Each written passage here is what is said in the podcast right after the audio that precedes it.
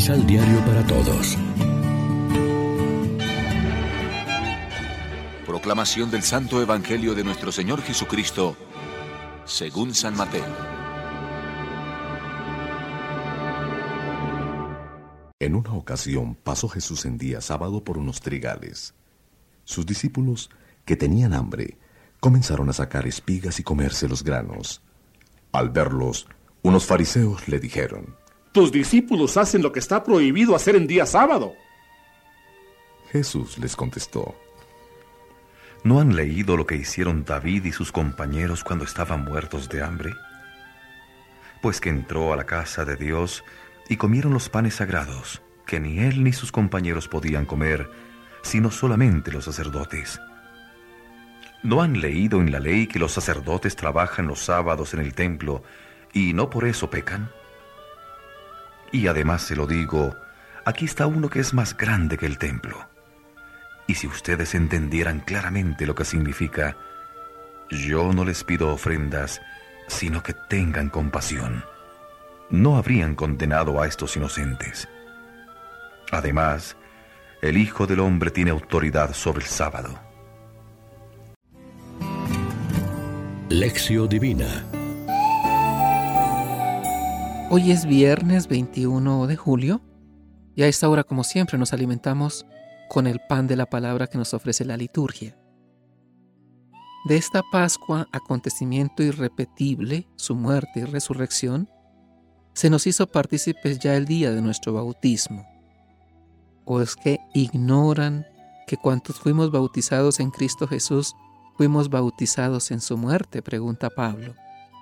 Fuimos con él sepultados por el bautismo en la muerte, a fin de que, al igual que Cristo fue resucitado de entre los muertos por medio de la gloria del Padre, así también nosotros vivamos una vida nueva.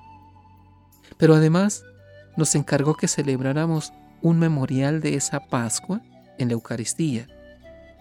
Cada vez que celebramos la misa, el mismo Señor, ahora resucitado, nos hace participar en su paso de muerte a vida, nos hace entrar en su Pascua. La lección nos toca también a nosotros si somos legalistas y exigentes, si estamos siempre en la actitud de criticar y condenar. Es cierto, debemos cumplir la ley como lo hacía el mismo Jesús, la ley civil y religiosa.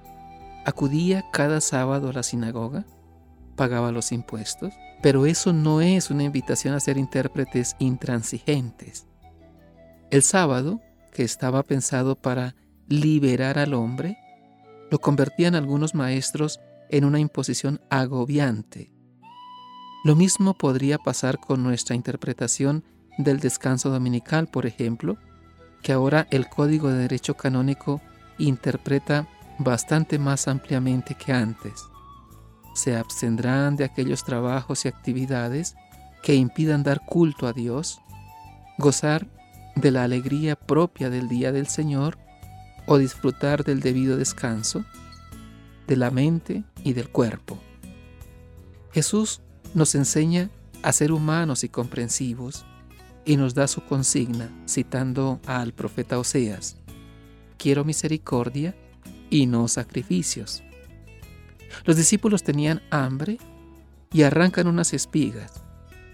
No había motivo como para condenarlos tan duramente. Seguramente también nosotros podríamos ser más comprensivos y benignos en nuestros juicios y reacciones para con los demás. Reflexionemos. ¿Qué tiene más valor para nuestra fe? ¿La denominación religiosa o la práctica de la justicia? Oremos juntos. Señor Jesús, ayúdanos a ser misericordiosos como tú, que demos testimonio con obras y no solo de palabra y apariencia. Amén. María, Reina de los Apóstoles, ruega por nosotros.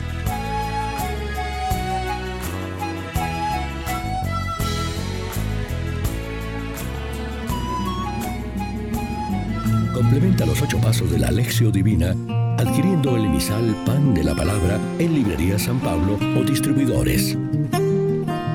Más información www.sanpablo.co.